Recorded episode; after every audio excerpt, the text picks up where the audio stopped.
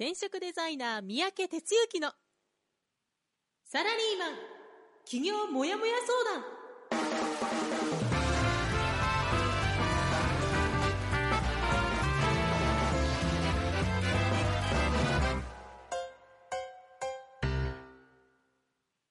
自分に何ができるんだろう？何から始めたらいいの？この番組はそんなモヤモヤ状態のあなたのお悩みにサラリーマンの応援団長転職デザイナー三宅哲之がお答えするポッドキャスト番組です2月5日、あ、2019年 2月5日火曜日朝6時です。皆さんおはようございます。団長こと転職デザイナーの三宅哲之です。ということでね、えーまた新しい1週間が始まりましたが、お元気で過ごしていらっしゃいますでしょうか？昨日はね、もう本当にあのびっくりするぐらいあったかい一日で、本当に昼間はまあ、風も強くてね、春一番が吹くとか吹かないとかなんか天気予報で言ってましたけども、えー、本当暖かかったですよね。あの早速あのコメントをいただいているんですけども、えー大阪のルンからは、関西の天気は晴れです。和歌山では桜が咲いているようです。ということでね、えー、もう桜咲いてんのみたいな感じですけどね。あの、まあ、まだまだあの、2月の初めですから、一番寒い冬の真っ只中というところが普通なのでね、あの、四季をそのまま 保っていってほしいなという感じですけど、本当なんかね、あの、変な気候が続いて、日本の四季はどこ行くのみたいなところですけど、ちゃんとそういうふうになるようにね、えー地球規模の話になりますけども、おそうあってほしいなと思うところでございます。えーではですね、えー早速今日もこのコーナーからいきましょう。団長の1週間はい、えーということで先週1週間振り返っていきたいと思います。えー先週はですね、まあ、2月に入った1週間ということなんですが、1月の29日の火曜日から2月の4日の月曜日ということですね。29日火曜日いつものようにラジオで僕の1週間がスタートしました。で、この日はですね、まあ、家でちょっと仕事してた感じかな。で、夜にニュースレター制作局っていう、まあ、うちのメンバーさんで構成いただく月に1回メンバー向けのこれはちゃんと知っといてね情報を送るそういうチームがあるんですけども新しくこの2019年からチーム編成しましてそのうちの方のお一人とあと編集長と夜ズームで打ち合わせをやりました。30日も家で仕事し、そして夜はメンバーさんの棚卸しセッションのフォローアップということでね、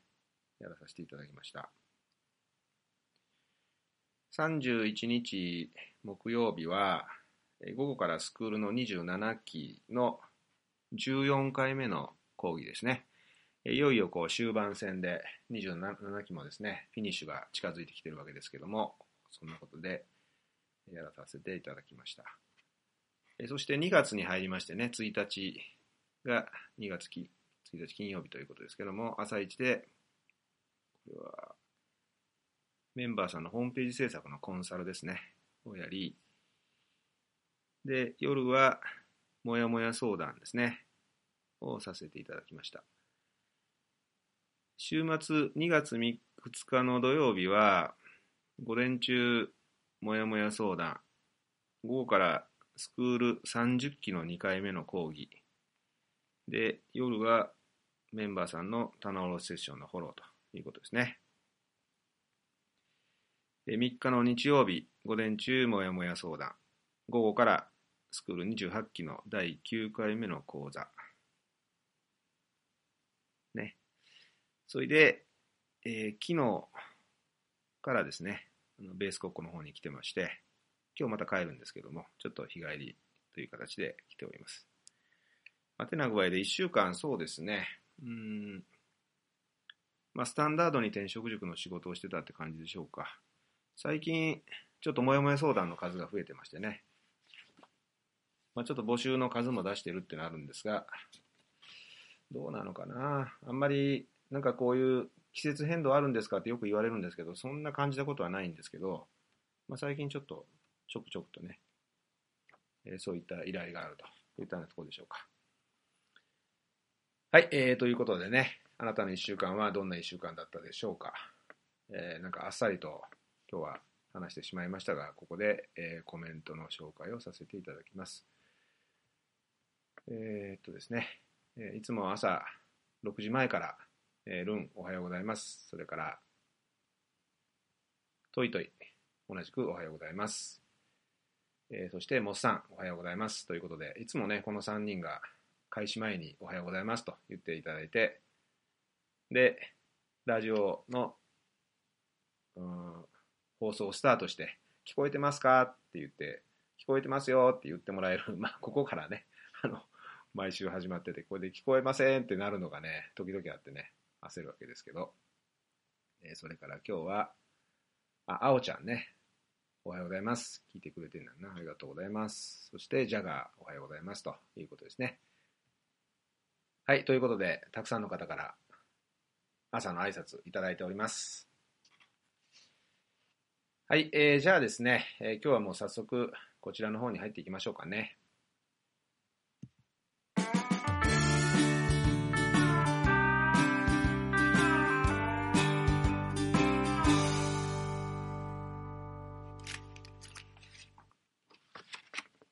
はい、えー、今日の本編ですね、え、今日の本編は、小さくてもキラリと光る身の丈企業というタイトルで話していきたいと思います。えー、っと、今日の話題はですね、あの、日曜日か、あれは。えー、っと、がっちりマンデーっていうテレビ番組ありますよね。で、それをですね、たまたま朝ご飯食べながら見ていて、で、おと思ってね、もういきなりこう、ペンとメモ帳片手に、ご飯そっちのけでメモりながら見てたという、まあ、そういうなかなか面白いテーマがあったんですけども、それをちょっとご紹介しながら話を進めていきます。そのタイトルはですね、大きな業界、キラリと光るちびっこ企業という、そういうテーマだったんですね。で、3つの会社が紹介されていて、その3つの会社の話の中からね、とてもこう身になる話があったので、まあ、その辺を今日はあなたと共有させていただこうというふうに思います。で、1つ目が、三岡三岡自動車というオリジナルカーを作るメーカーさんですね。まあ、この会社の名前聞い聞いたことある方、僕は一応名前は知ってたし、車もなんとなく見たことあったんですけど、まあそういう会社でね、富山県にある、まあ実はそんなに大きな会、まあ小さな会社ですよね、というのをですね、一つ目に紹介してました。で、まあここでやってるのは、うんあまずね、その、工場っていうふうに映ったんですけど、もう工場っていうよりね、なんか、小さな車の整備工場みたいな感じで、あの、生産工場っていう、そういう、なんちゅうかな、修理工場みたいな、そういうところで実は作ってるんですね。で、あの、例えばね、日産のマーチをベースにして、それをこうなんか、あの、作り変えると。ガタイはマーチなんだけど、出来上がったら、なんか、クラシックカーに変わってるとかね。それとか、あとはね、ちょっと変わってたのがあれ何やったかな。なんか、同じく日本車の、まあ、ステーションワゴンみたいな、ちょっと携帯のものを真ん中で半分に切って、で、その間を伸ばして、霊柩車を作るとかね。まあ、要は、あの自分で一から作ってるんじゃないんですよ。どこかのメーカーの母体を使って、で、それを作り変えて、新しいものにすると。まあ、そういうやり方をしてる会社なんですよね。で、えっと、そのね、工程を見てると、もうすべて手作業なんですね。要は、そこにいる人たち、作っている人たちが、いわゆる職人さんですね。で、もう例えばもう、塗る、塗りなんていうのとかね、それからあと、なんちゅうのかな、溶接か、こういうのもね、あの、全部手作業で、一つ一つやってるわけです。で、まあこういう自動車業界に関わらずそうだと思うんですけども、どんどんこのロボット生産っていうかね、いう形が入っていって、今時手作業なんていうのはもうなくなっている中にあって、で、徹底してそれに、これでもかというぐらいまあやってるっていうのかな。なんですよ。ほんで、もう一個はね、あのクラシックカー、まあクラシカルなこう形ですね。まあこれはなんか、え、ー、と、80近い創業社長の方が話されてたけど、なんかその、1930年から何年間ぐらいのね、その古いやつが自分が好きで、ほんで、それにこだわってんですということを言ってはりましたけども、まあ、長く使えると。クラシカルなのでね、いうこのね、長く使えるっていうのはね、僕はちょっと響いたわけですよ。まあ、といったような一つ目の会社。えー、次にね、二つ目に、マウスコンピューターっていう名前の長野にある会社が紹介されました。で、それはね、要はあの、パソコン売ってるんですよ。で、えー、どうなってるかというとね、お客さんから、お客さん一人につき一つの注文書が入ってきて、それに基づいて一台のパソコンを組み立てると。あのー、パソコンのメモリーとか、ドライブとか、まあ、他にもちょっと今いろんなものが入っていて、で、それを一つ一つ困難にしてほしいっていうのは全部きめ細かくね、すごい細かい表でしたけど、えそういう注文書が入ってくるわけですよ。で、それに基づいて、一台一台作っていく。まあ、いわゆるネットでオーダーメイドで、完全オーダーメイドで作っていくっていう形なんですよね。で、その作り方が、セル生産っていう方式らしいんですけど、例えば、あの、三宅さんから注文が入ったら、その三宅さんのパソコンは、山田さんっていうその担当者が最初から最後まで全部作っていくっていう。だから、1台のパソコンに1人の担当者がついて、全部最後までやるっていう方式をとってるんですよね。へえと思って見てましたら、その、従業員さんにインタビューしてたんですね。どうですか？と言って、インタビューすると、お客様に合わせたものを作るので、とてもやりがいのある仕事ですと。って言ってたんですよ。ああ、そうなんだ、と思ってね。まあ聞きました。で、まあ、作ってる方の側はね、作りたての商品を届けたいんだと。まあ、この作りたてっていう表現がね、印象的だったんですけど、作りたてってね、あの、例えばパンの焼きたてとか、食べるものには言うことやけども、パソコンですよ。を作りたてみたいな表現をするというね。その辺も非常にこう、印象的で、で、最近ではあの、ゲーミングパソコンっていう、まあ、要はゲームをするためのパソコンっていうんでしょうかね、いうのがあって、まあ僕はゲームしないでよくわかんないんだけども、まあなんかテレビでやってたのは、あの、映像が今までのパソコンなんかこ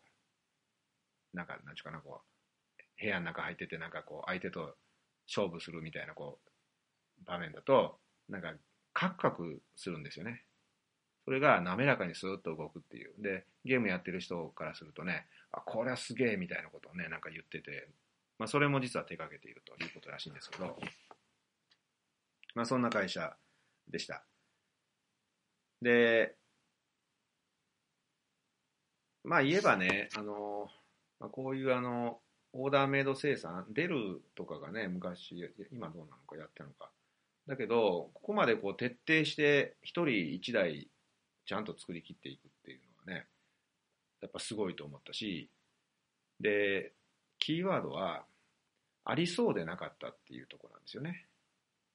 だって、こんなん、ああ、そんなんもう、アイデアベースだったらもう考えついたわって、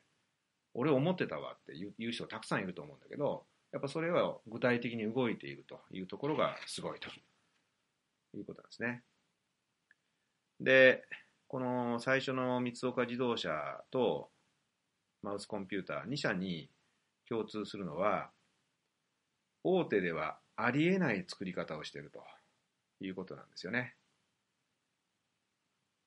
この大手ではありえないことをやる。ここがですね、とてもこう、心に響きました。そしてもう一社ね、えっ、と、最後の会社が紹介されていて、これは日本船さんっていう、まあ、徳島の会社ですね。まあ、いずれもね、あの、なんていうか地方なんですよ。富山、長野、徳島ってね。で、全部映る会社のその風景は、ほんまにこう地方のね、まあ、零細と言ったら失礼だけど、決して大きくない、そういう会社で従業員さんが50人未満かな、みたいな感じのね、まあ、そういう会社さんっていうのもすごく共通してて、見てて、なんか嬉しくなったんですけど、で、まあ、この日本船さんって会社、これはね、えー、社長がどんな会社なんですかって言ったら、分譲マンションの玄関ドアを売ってますと。おかげさんで日本一のシェアいただいてます。45%ですみたいなこと言っていてね。で、このね、分譲マンションの玄関ドアを売っていると。ここですよね。要は、その、分譲マンションの玄関ドアの専業メーカーなわけですよ。で、なんでそんな日本一のシェア取れてるんですかって聞いたら、そこに専業でやってるから、目配り、気配り、小回りが効くんですと。さらに、性能への細かいこだわりができるんですと。まあ、みたいなことをね、言ってました。えっ、ー、とね、例えば、あのー、実際にこう、ドアを映してましたけど、あのピッキングっていうのありますよね。なんか、間からなんか、針金かなんか入れて鍵開けるのかな。なんかそういうことがされるような、あの、ドアにならないように、なんかそういう細かい技でね、そういうことが、針金とか入らないようにこう、つけるとか、あとはあの、マンションのドアとかでね、こう閉まると、あの、なんていうのかな、後ろ、あの、横の蝶つがいのところに、ちっちゃい子供たちがいたらね、手挟んじゃうじゃないですか。で、でもね、このドアは、あの、閉まってもなんかこう、切り込みが入っていて、斜めにね、手挟まないわけですよ。とかね。で、まあそういうマンションドアもさることながら、最近、あの、引き合いが増えてるのは、えホテルのドアだということで、で、ホテルのドアがね、あの、今あのこう、キャリーバッグ、ガラガラって引くのが皆さん持ってるじゃないですか。あれを中に入るときに、あの、戸を開けて引っ張ってったらなんか戸に当たって、まあなんか戸が勝手に閉まってきてね、勝手にバーってきて、って言って困ったりするじゃないですか。入るんでガラガラってなるとかね。で、こここのドアは最初はゆっくり閉まって途中でさーっと閉まってくる。だから、キャリーバッグを引いて中に入るのに合わせてドアが閉まるみたいなね。まあそういったような、キャリーバッグがドアに当たらないドアっていうのかな。まあそんなものを作っていると。まあね、要は、一つ一つすっごい細かいことなんですよ。でも、専業でやってるから、そこまでできるんだということなんですよね。どうでしょうね。この3つの事例を聞いて何か感じることありましたか？これをね、感じてもらいたいんですよね。で、もう一個ね、実はこの3社に共通することっていうのがあって、日本人の細やかさっていうのかな、きめ細やかさっていうのかな、いうのが随所に入ってると思うんですよ。あの、何が言いたいかったら、やっぱりね、日本人に生まれてきたんやから、日本人の良さを存分に出して、やっぱそういう仕事ができたらいいなって思うわけですよね。その海外生産でいろいろこうできてなんかこう安くあの流通しやすくできるとかっていう世界あるかもしれないけどもやっぱり日本ってそのきめ細やかな肩着気質があるじゃないですか。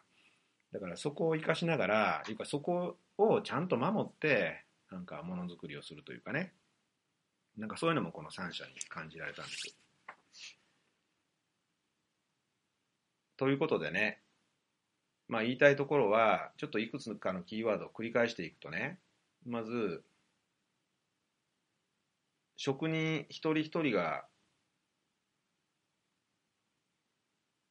こだわって作るってこと。それから長く使う使えるってこと。それから大手ではありえないことをする、まあ、ここでは作り方ですけど大手ではありえないことをする。そして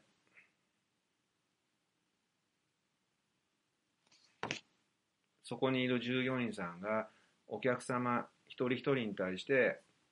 本当にやりがいを感じてやる。ありそうでなかったことを具体的にやる。作りたてにこだわる。専業ですね。日本人のきめ細やかさ。まあ、こういうことですね。ざっとまとめると。で、やっぱりね、まあ、このテーマ、何だったかって言ったら、大きな業界。その中にあって、キラリと光るちびっこ企業っていうタイトルでした。要は、身の丈企業っていうのを提唱してますけども、身の丈企業の真髄はここにあるんじゃないのかなっていうふうに思うんですね。絞るとんがるっていうことをいつもメンバーの皆さんには話すわけですけども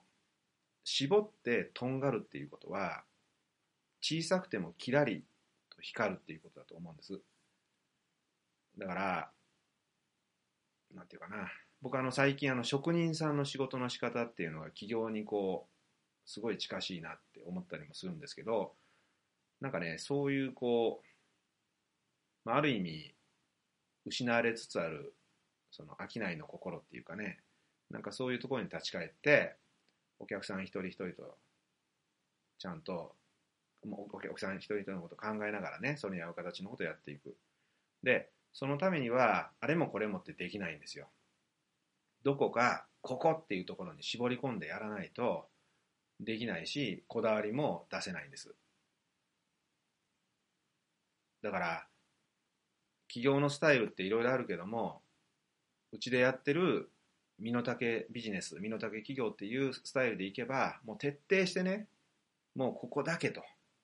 なんかここからここまでを全部締めるんじゃなくてここだけこれしかやってませんっていうところをねもう強烈に出してでその代わりその中ですっごいこだわってやっていくと。そのこだわりはお客さんに向いてこだわるっていうことだと思うんですけど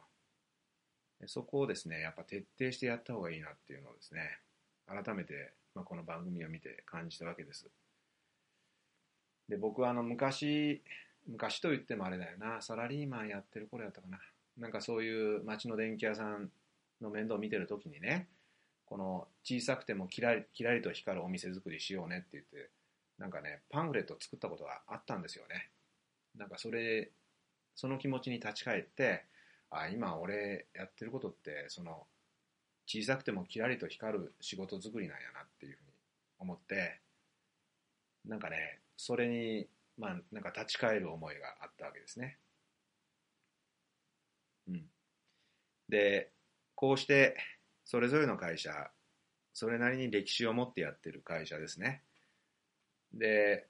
まあ、決して大きくしわかんないけどな決して大きくしようとしなかったっていうかもうそのここだけやろうぜって言って絞り込んでやっているからこそ長くかつそこにいる従業員さんが楽しくやりがいを持って仕事ができているんじゃないのかなって思います。やっぱりね大きな会社になればなるほどねあのその会社としてどうなのかとかね、まあ、会社そのものの経営がもう第一義になるからその現場で起こっていることとかお客さんのことがそっちのけになってね、えー、本当お客さんにこうしてあげた方がいいんじゃないですかって一担当は思うけど戻って上司に言うといやそれはもうこうやってやっとけと言ってなんか一周されるとえー、それっておかしくないですかみたいなことを繰り返すということが起こってくると思うんですよ。で、でもそうじゃないと。本当にどこへ向かって商いをするのかという気持ちを持って、やっぱりやりきっていくっていうのがとても大切で、まあ、そのことに価値観を求める人が起業という道を選ぶんであろうなと。だから自分が起業したらね、そんな大きなものに対してやり始めたら多分本末転倒なことがいずれ起こると思うんです。まあ、てな具合でね、えー、今日は小さくてもキラリと光る、それが身の丈企業ですよと、まあ、そんな話を、えー、させていただきました。えー、っと、ここでね、あの、モスさんがコメントいただいてます。小さくてもキラリと光る。いい言葉ですね。そうなんだよね。僕もね、ちょっとね、この言葉、本当何何年かぶりに思い出して、やっぱね、ここだと、これからはね。そうするとね、自分も楽しいし、お客さんにとってもいいし、なんかね、すごい幸せになれるようなね、なんかそんな商いのような気がするんですよ。だからね、ちょっとね、ここに立ち返って、これから、あの、またやっていきたいなと、みたいなことを思っています。はい、えー、ということでね、今日の本編は、まあそんな話でしたけども、ぜひ、そのあたりを大事にしながらやっていこうじゃないですか。じゃあ、そろそろエンディングの方に入っていきます。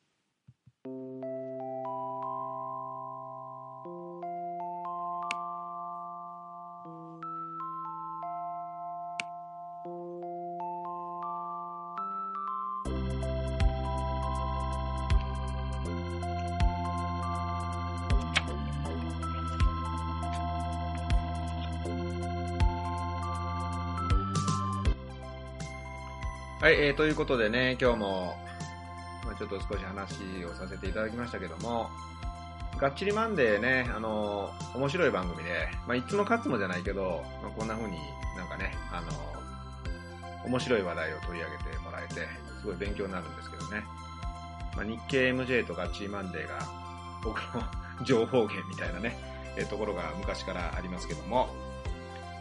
はい、えー、ということでね、少しまあお知らせもさせていただきます。えー、2月に入りました。2月もですね、いろいろとこう授業が始まっていきますが、実は2月から少し授業形態を変えていこうということに思ってまして、で、東京メイン授業はですね、あの、定例フォローアップ授業みたいなちょっと名称に変えていこうと思ってるんですが、あの、メンバーの皆さんでね、具体的にあの、こう、プログラム進めて起業を積んでいる方が、ちゃんとこう、ステップアップできるように集まってもらって、フォローアップするということで、まあ、従来何年も長い間、こう、チアワークっていう形態で、同じ形態を回してきたんですけど、よりそのメンバーさんのレベル感に合わせた形でのフォローアップの場にしていこうということに、え考えていこうと思っています。それに伴ってね、あの、横浜、埼玉についても、ちょっと違う形の、今までどこも同じやり方やってたんですけど、そうじゃなくて、えー、それぞれメンバーさんの特性に合わせた形で授業の形態を変えていこうというふうに思っています。まあ、あの、転職塾知らない方はね、まあ、そういったあの場に出てきていただいて、で、メンバーの皆さんがどういう活動をしているのかっていうのが目の当たりにできるように、まあ、そういう体験の場ももちろん作っていきますので、えー、ぜひ興味がある方はお越しいただきたいと思います。えー、ということで、えー、と2月の6日が横浜、2月の7日が埼玉、えー、そして、えー、2月の16が関西、えー、そして、えー、2月20日東京、2月24週末というふうにですね、えー、予定組みしてあります。えー、それからあの、あともオンラインですね。オンライン相談、オンライン、えっと、授業が2月の27日と。あとは、あの、もやもや相談をですね、え、ちょっと最近少し数を入れてやっていますので、え何かこうちょっとね、もやもやして一歩踏み出せないという方いらっしゃったら気軽に相談依頼していただきたいと思います。はい、ということでね、え2月に入りました。1月、2月、3月ってもうどんどんどんどんこう、日が過ぎていってね、あっという間に、え4月になっちゃうみたいなとこあるんで、もう本当に1月も、あ、終わっちゃったって感じですよね。ということですけども、まあ、一日一日を大切にしながら、えやっていかないといけないなというふうに思いますし、ぜひ大切にしてやっていこうじゃないですか。ということで、何言ってんだろうな、これはい。えー、はい。ということでね、えー、今日2月5日の放送は、えー、この辺りで、え終了になります。まあ、インフルエンザ真っ只中みたいなんでね、あの、かからないでねって言ってもかかる、かかるかもしれませんが、え気をつけて毎日をお過ごしください。えじゃあ、今日の放送はここまでにします。いってらっしゃい。この番組は、転職塾。サラリーマンがゼロから始める自分サイズ企業準備の学校。フリーエージェントアカデミーの提供でお送りしました。